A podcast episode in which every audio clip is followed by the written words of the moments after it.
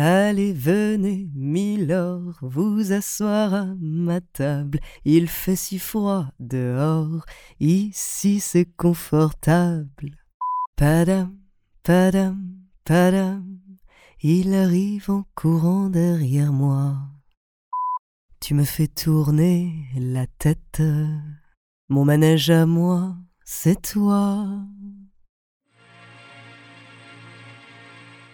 La vie en rose, l'hymne à l'amour, non je ne regrette rien, Milord, Padam Padam, mon Dieu, l'accordéoniste, la foule, mon manège à moi.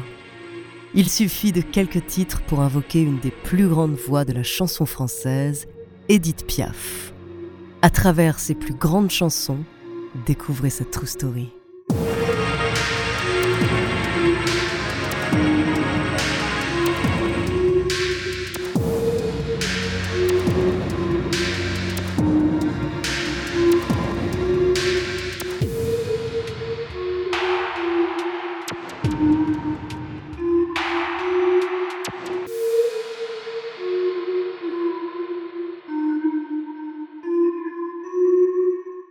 Mais avant de commencer à vous raconter cette histoire extraordinaire, laissez-moi vous présenter notre partenaire.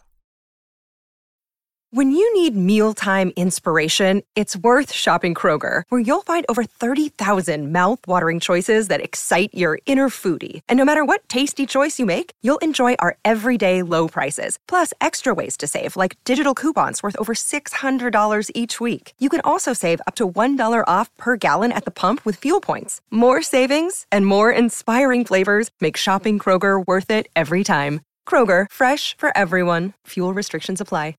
Another day is here, and you're ready for it. What to wear? Check. Breakfast, lunch, and dinner? Check. Planning for what's next and how to save for it? That's where Bank of America can help.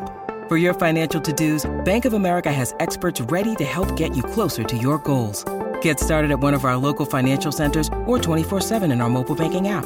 Find a location near you at bankofamerica.com slash talk to us. What would you like the power to do? Mobile banking requires downloading the app and is only available for select devices. Message and data rates may apply. Bank of America and a member FDIC. Bonjour, ici Andrea, bienvenue dans True Story. Alors aujourd'hui, bah, je suis très heureuse de vous annoncer que vous allez fredonner beaucoup de chansons d'Edith Piaf, et ça c'est une très très bonne nouvelle, car c'est un bonheur de se remémorer l'immense talent de cet artiste.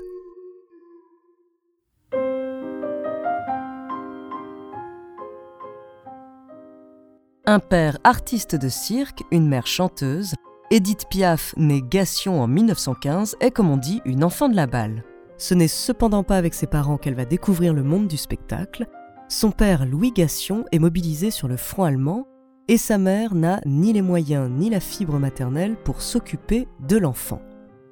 Edith grandit d'abord avec sa grand-mère maternelle dans le quartier de Belleville, à Paris, puis en Normandie, chez son autre grand-mère, Titine, qui tient une maison close. Même si la vieille dame a peu d'affection pour elle, Edith est choyée par les prostituées elle est bien nourrie et en plus, il y a un piano. Edith a à peine 7 ans quand son père vient la chercher pour la faire participer à ses spectacles, ou plutôt pour exploiter ses talents. Il se rend vite compte que l'enfant a hérité de la voix de sa mère et la présente comme Miss Edith, phénomène vocal. On raconte qu'elle chante la Marseillaise, la seule chanson qu'elle connaît, mais son répertoire regroupe surtout les succès de l'époque de Bruant et de Fréhel.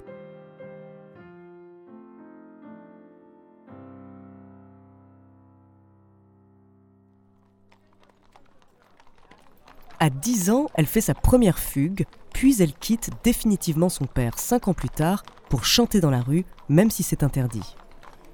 Avec sa meilleure amie Simone, dite Momone, elle se fait parfois interpeller par les policiers, mais souvent il se laisse impressionner par sa voix et la laisse continuer. Elle chante dans des cafés, monte sur les tables, les voisins ouvrent les fenêtres pour l'entendre, son ami Jean Cocteau raconte ses moments suspendus, L'âme de la rue s'adresse aux immeubles silencieux qui l'abordent. L'âme de la rue pénètre dans toutes les chambres de la ville. Edith et Simone sont malines. Au lieu de chanter dans les quartiers pauvres et déserts en semaine, autant aller faire la quête chez les riches. Les deux jeunes filles sillonnent le quartier de l'Étoile et de la Tour Eiffel. et elles y gagnent plus d'argent qu'à l'usine. Cela leur permet de payer le loyer de la petite chambre de leur troupe. Edith vient de rencontrer son premier amour, Petit Louis, avec qui elle a une fille, Marcel. Malheureusement, l'enfant malade meurt à à peine deux ans. À 17 ans, après le décès de sa petite fille, Edith décide de se consacrer à la chanson. La chance l'attendait au coin de la rue puisque très vite, Louis Leplay, le gérant d'un cabaret, la repère près de la place de l'Étoile. Il va la propulser sur scène.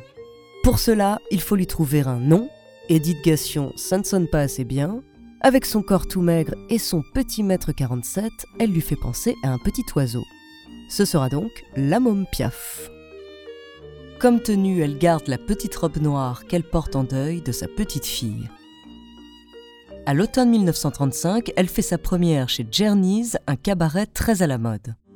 Elle prend place sur la scène. Silence. Cette petite femme aux allures de miséreuse détonne dans le décor. Elle fuit les regards, terrorisée. L'orchestre joue, elle entonne sa première chanson, à la fin silence toujours, et puis un premier applaudissement, puis d'autres, et enfin sa première ovation.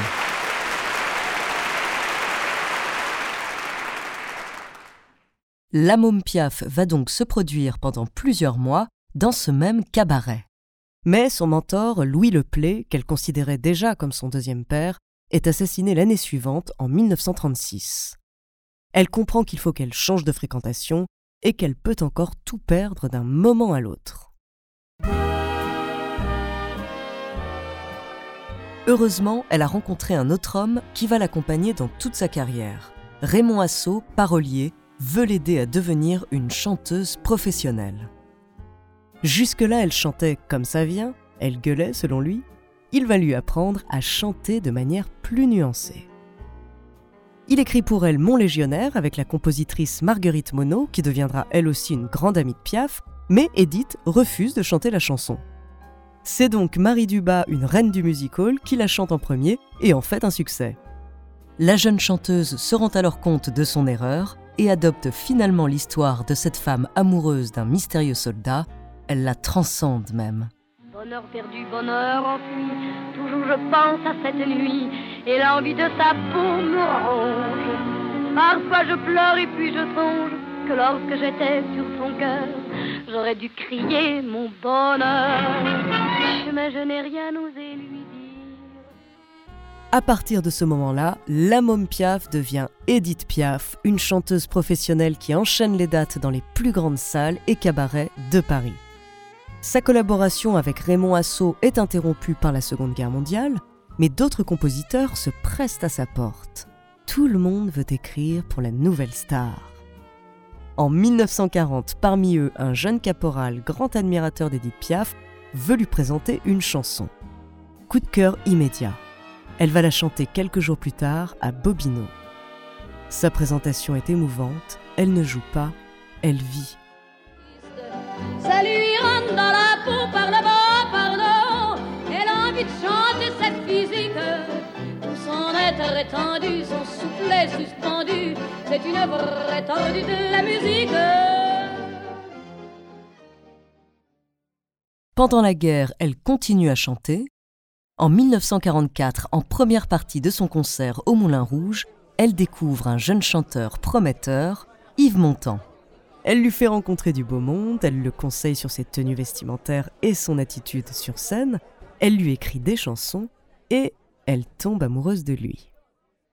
Quelques mois plus tard, lorsqu'une amie lui demande de lui écrire une chanson, Edith gribouille sur un morceau de papier mais s'il me prend dans ses bras, qu'il me parle tout bas, moi je vois des trucs en rose. Il faudra quelques semaines de travail pour que cette jolie déclaration d'amour à Yves Montand devienne le tube international La vie en rose.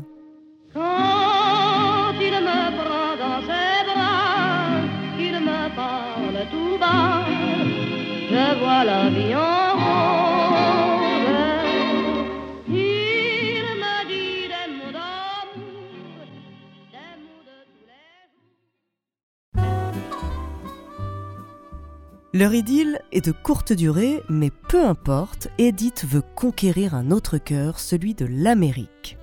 Il faudra quelques concerts avant que le public soit réceptif à son talent.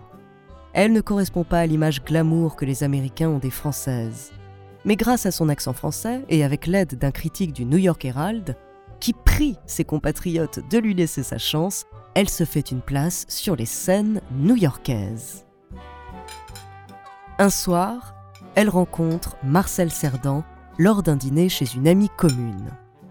C'est un homme marié, mais ils s'éprennent très vite l'un de l'autre. Elle dira qu'il a enlevé l'amertume et le désespoir qui l'empoisonnaient. Ils s'écrivent et se voient en secret pendant deux ans. Mais leur histoire d'amour, aussi passionnelle que médiatique, s'arrête tragiquement le 28 octobre 1949. Marcel Cerdan meurt dans un accident d'avion alors qu'il venait la rejoindre. Edith la prend sur scène et s'évanouit après avoir chanté l'hymne à l'amour qu'elle avait écrit pour lui un mois plus tôt.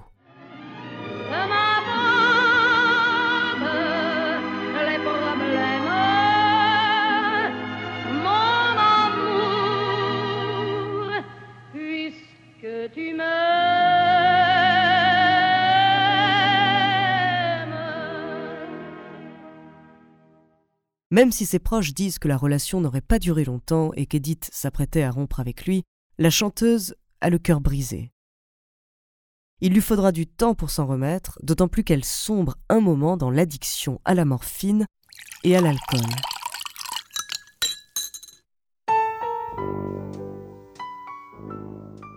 Mais Edith est une amoureuse inépuisable. Elle s'éprend aussi vite qu'elle se lasse. Après Cerdan, il y aura quelques autres hommes. Il y aura aussi d'autres jeunes chanteurs qu'elle prend sous son aile comme elle l'a fait pour Yves Montand. Charles Aznavour, par exemple. Elle continue aussi d'enchaîner les succès. En 1957, elle revient d'une tournée en Amérique latine avec un futur tube, l'adaptation d'une valse péruvienne qui raconte l'histoire d'une femme perdue dans une fête qui se retrouve dans les bras d'un inconnu et qui lui est arrachée par la foule. Entraîné par la foule qui s'élance et qui danse une folle farandole, nos deux mains restent soudées. Et parfois soulevés, nos deux corps enlacés s'envolent et retombent tous deux épanouis, enivrés heureux.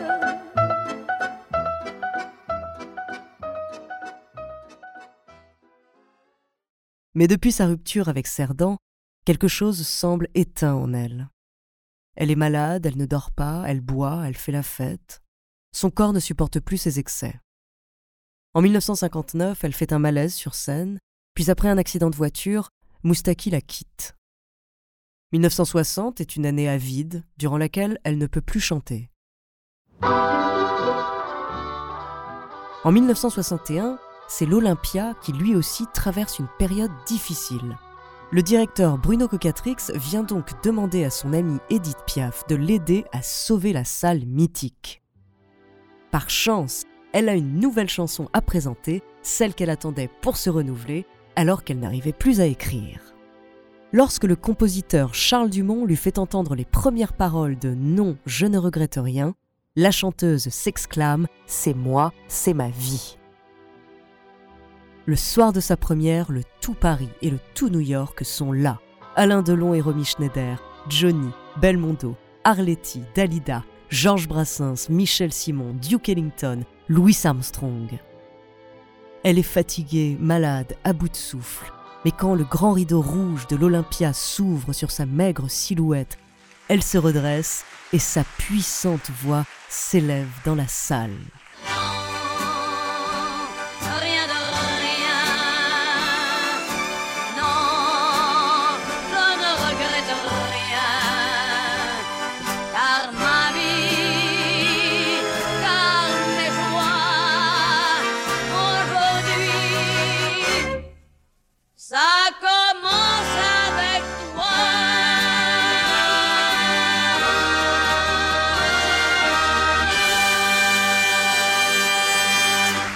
La fin de la chanson, tout le parterre se lève et lui offre plus de 20 minutes de standing ovation.